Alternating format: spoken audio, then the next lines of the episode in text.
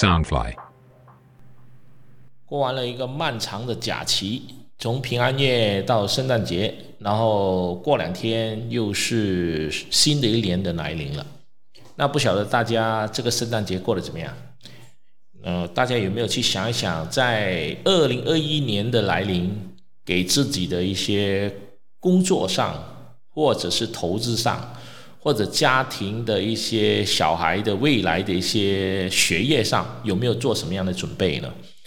那我自己本身就给二零二一年的我自己定了一个目标，然后这个目标可以有大有小，但至少我在过去的两年我所定下的一些目标我都做到了。那我也希望大家能够在二零二一年的第一个礼拜给自己设定一个目标，这样的话我们做人才会有一个规划，也看到自己是成长还是。呃，继续保留现状，没有改变。前两天放假的时候呢，我自己本身就因为马来西亚还是属于疫情，所以我们没有去哪里，所以就是跟家人吃了一些饭，然后自己就去逛逛书店。那书店呢，我买了一本书，这本书呃还蛮不错的，它叫做《行为投资定律》。那我这两天把它看完之后呢，我觉得这本书对我的帮助非常的大，因为它里面也提醒了我一些我自己目前可能会犯的一些错误，所以很多时候我我经常说，我们做人要吸收，不断的吸收，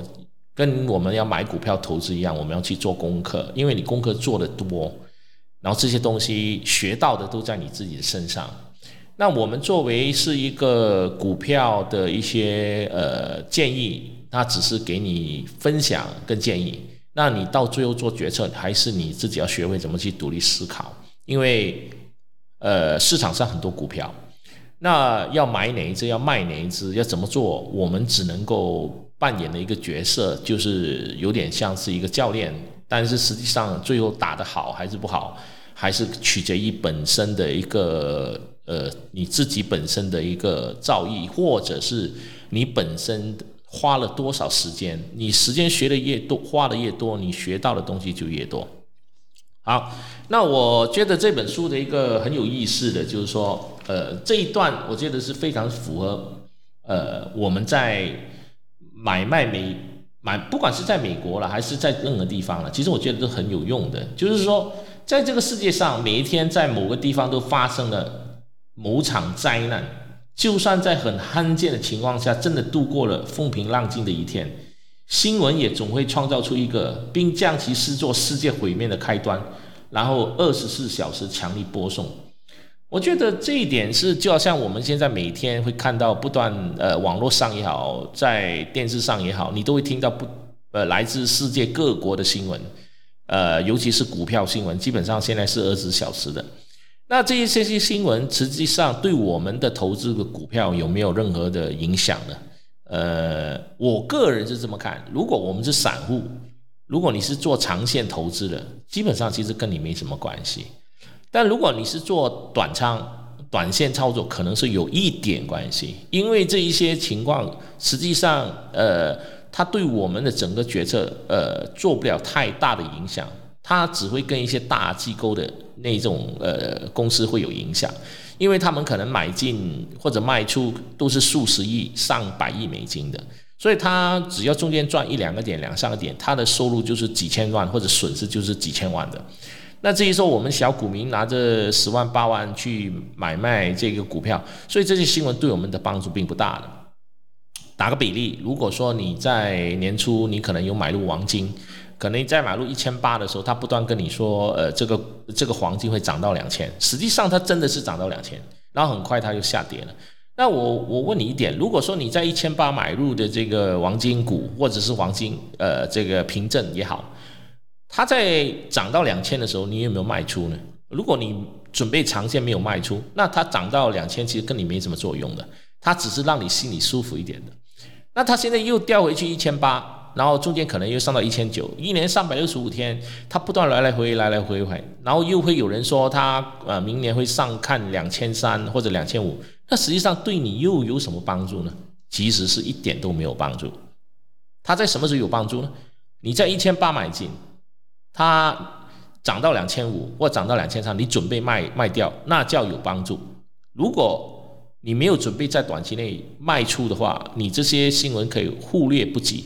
所以我一直定义说，在市场上百分之九十的新闻，财经新闻对一般的散户其实是没任何的作用的。所以你们可以基本上可以呃忽略不去看它。那这样的话，对你在做这个股票的过程里面才是最大的帮助。然后在这本书里面，跟我所读到的其他的，包括呃股神巴菲特所讲的，其实呃的理论是一样的。在美国的从一九二几年到现在为止，所有买入股票的人，只要是持持有是长线的，基本上都翻超过了十倍到甚至一百倍都有。当然，也有些人买错股票，那股票呃公司破产也有了。我说，大部分你选择的一些比较实力的股，然后呢，在所有买卖股票短线操作呢，大部分都是亏钱的。那这就是说明了，就是说我们一般人，如果你没有这个能力，你不要去做短线的。那我自己之前有强调过，说我自己曾经是在呃九七年的时候，我买卖这个香港股或者马来西亚股呢。呃，最高是输七位数字，然后算是技术性破产。然后后来我重新再入市之后呢，我就把我所有的香港股票、马来西亚股票全部卖掉，集中在美国股。而集中在美国股，因为我的优点是在于我前面输过很多钱，所以我经历了，等于是说我付了几百万的学费，就读了一堂很贵的课。这这堂课是抛 包括了我的情绪管理，包括我的长短线的操作，包括我的一些。之前所犯过的错误，所以这几百万，我觉得是以目前来讲，我觉得是挺有帮助的。因为我曾经亏过那么多钱，所以我在投入买卖美股的时候呢，我给自己有分分别，就是做了一些所谓的试验性的东西。而这个试验性的东西包含的，就是说我不断的强调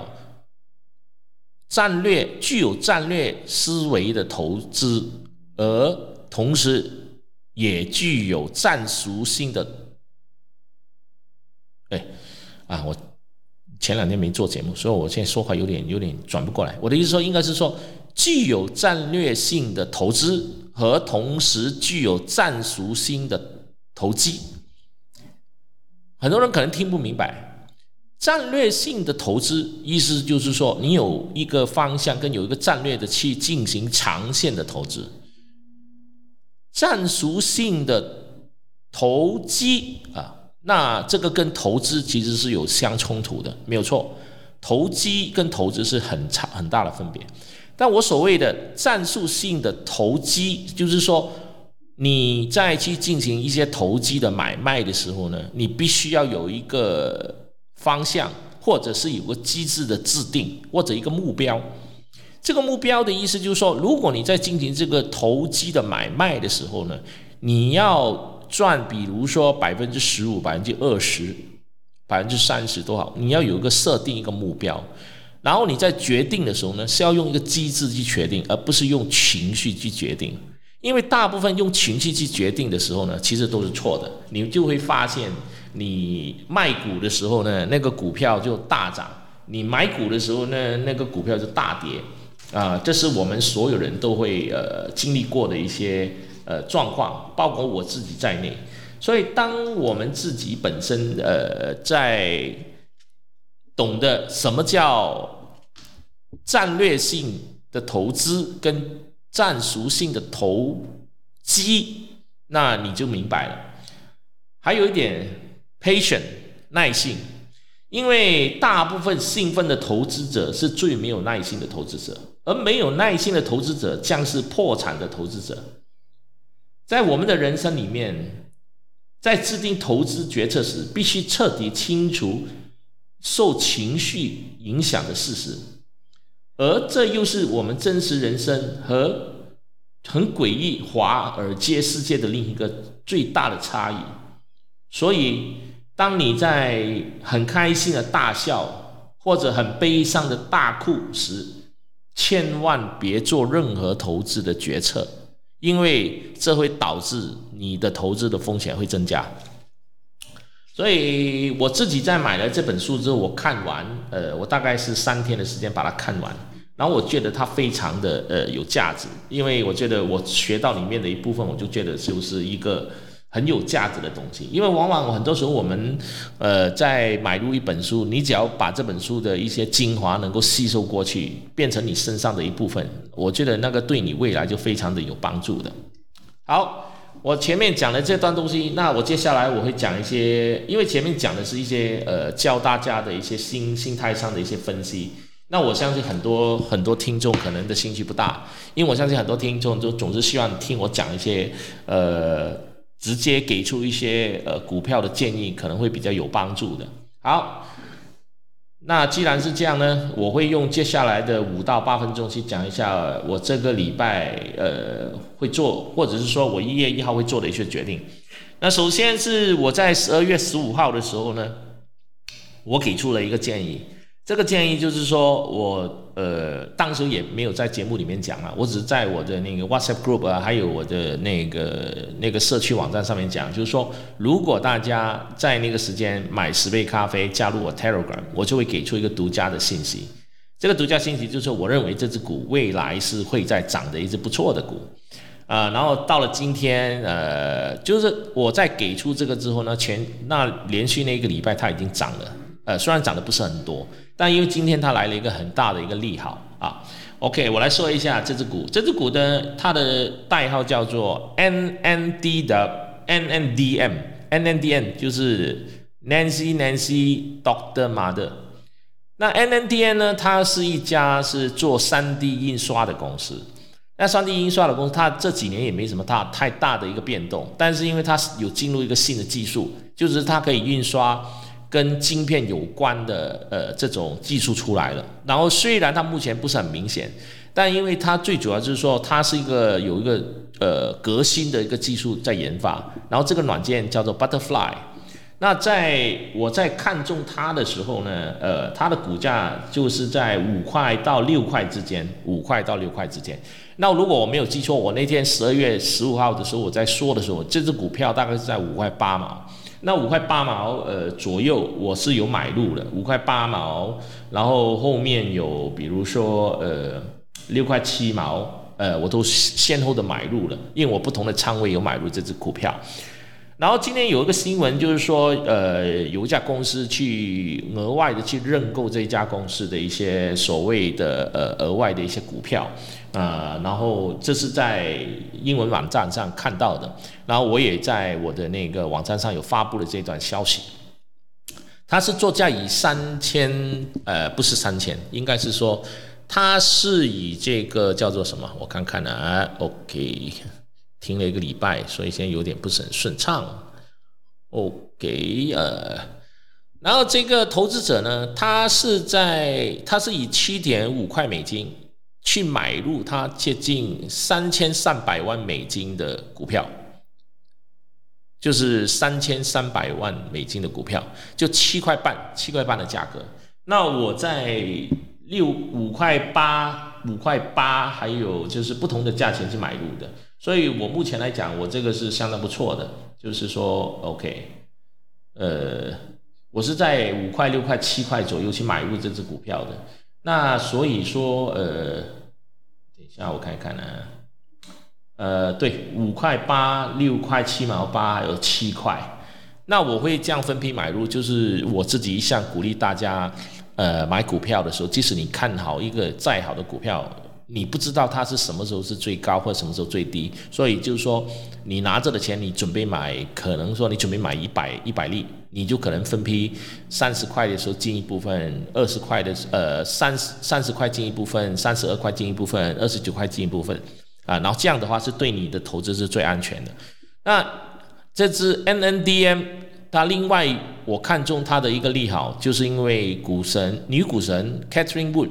他也建仓买入了接近两千五百万的股票，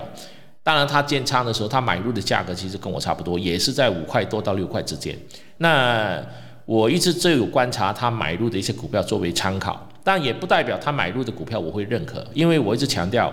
我自己是奉行呃股神巴菲特跟那个女股神 Catherine Wood 他们两个人买股票的这个，一个是投资它的价值，而不是它的价格。同样一个道理，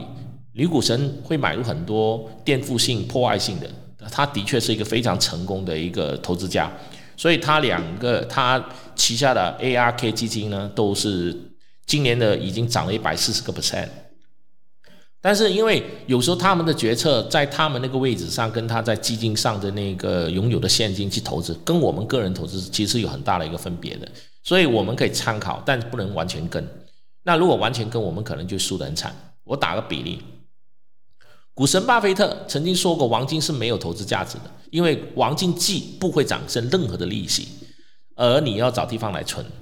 第二点就是说，黄金本身只有在呃打仗的时候，它才有很大的一个作用，所以呢，他一直不建议买入任何的黄金作为取呃作为他的储备。但是他去年也买了一家加拿大的一个挖矿的一个一个公司，这个公司专门挖黄金的。那我这样从各方面的消息来说，呃，他可能在转变他的一些投资策略。但是重点，我一直强调，股神巴菲特再厉害，他都是一个八十几岁的一个老人家，他过去的所有的投资策略可能都非常的准确，但是不代表他以后的投资策略是对的，所以我们只能参考他一部分。所以，加上他以前他从来不投资所谓的呃科技股，他后来开始投资苹果。那如果他很早他就去投资亚马逊，可能他现在赚的钱更多。他也曾经在迪士尼呃买入迪士尼，然后在差不多一个价钱卖出。同等的，如果他持有迪士尼到现在，他可能赚的钱更多。所以我就说，任何一个人都没有永远的无敌。那我们作为小股民去买股票的时候，我们要去看他们的股票买的手法来参考，但是不要完全跟。所以。今天我要强调的一点就是说，股神巴菲特他一直强调，Bitcoin 比比特币是完全没有价值的，它是一个没有价值，它是一个有泡沫的东西。那是不是代表是这样呢？